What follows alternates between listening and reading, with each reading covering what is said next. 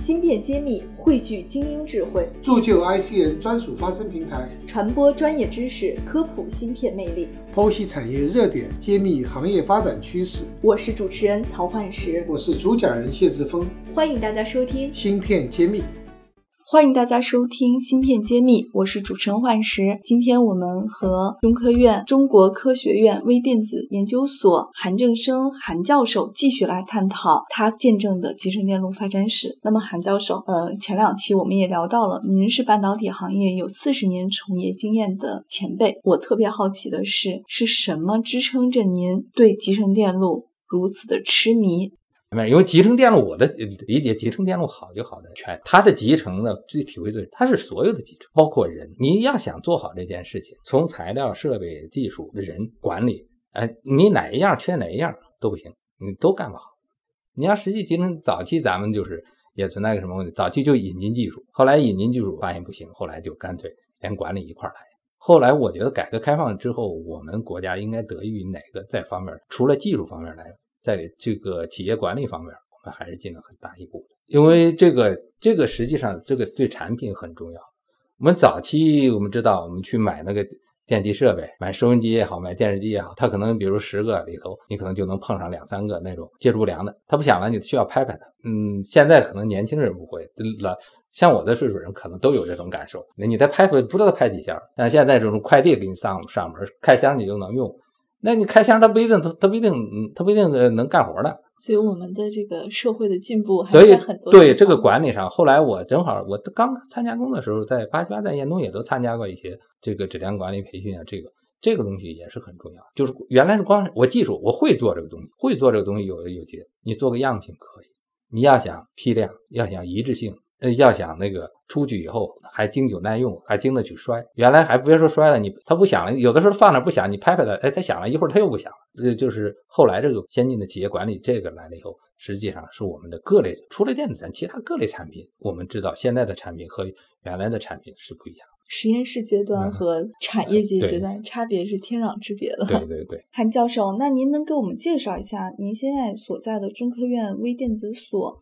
它的成立背景是怎么样的？我们当时是叫我们微电所，当时叫幺零九厂。我们这个本身就是一个厂。对，呃，这个幺零九厂实际上，我希望大家去去关注关注。我们去年实际这个所是对我们这个中国这个集成电路的开拓、技术引领还是起了很大的作用。它最早是幺零九厂，幺零九厂当时是为了这个幺零九乙基和幺零九丙基，就是半导体器件。就是锗晶体管和硅晶体管，当时是老一位科学家们他们带着做出来的。做出来以后呢，呃，当时是幺零九厂，后来又到这个，呃，先是就是隶属在这个物理所，后来呢又是物理所又成立半导体所，又隶属这个。呃，还有我们还一块呢，是到八八年的时候，就是半导体所的这个硅基硅集成电路、大规模集成电路的一块，还有一个计算所的一部分技术人员就是合过来。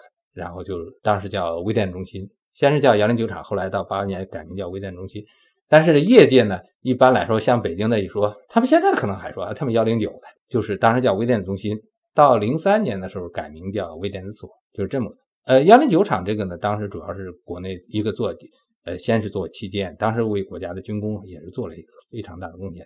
后来呢，就是。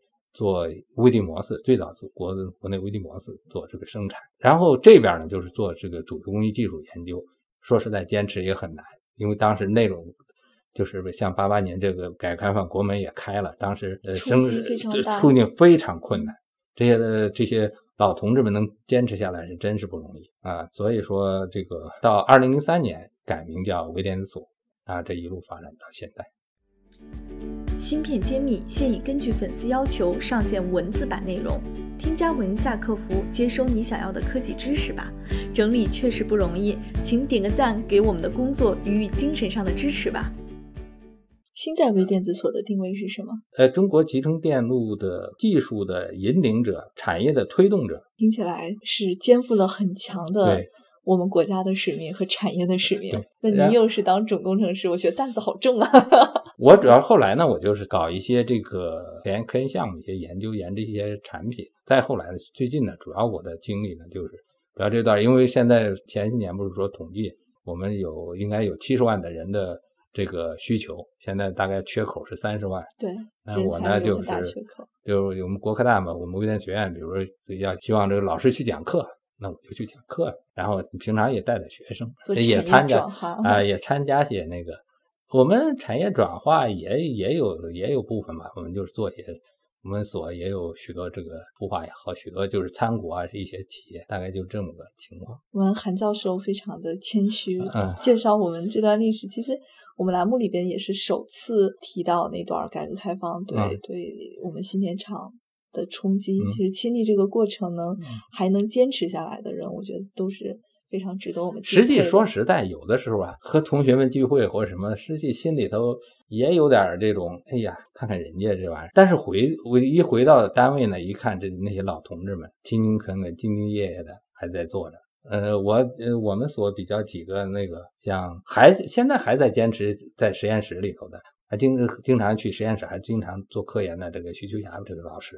还有，就像现在是在那个是早就退了，但是呢，他还在那个哪儿帮忙的那个黄令仪老师在龙芯那儿帮忙的黄令仪老师，呃，我就笑称我说这些都是这个亡命徒，拼命三郎亡命徒，他们好像就没有休息的概念，因为有当时看看这个，你看这些老同志们都还在这做嘛，就是我说那那。反正总总在事情总在有人做吧，我就这就踏实了。就是说，有的时候，哎，同学们一聚会或者一呃什么，哎呀，看看好像是哎呀，但是回去一看这些，那还是做吧，还是那咋办呢？是用最朴实的话跟我们在讲，在那咋办呢？还是就是说事儿还得要做吧？这就是匠人精神，这就是一种坚持。嗯，当然不是，反正那你看见了，那你咋办呢？你那就做呗，对吧？继续工作呗，那就是这样。好的，非常非常感谢韩教授来做客我们的栏目，跟我们分享了他亲历的这个四十年的芯片的过程，给了我们很多不同的视角。谢谢韩教授，谢谢大家。我是韩正生，我在芯片揭秘等着你。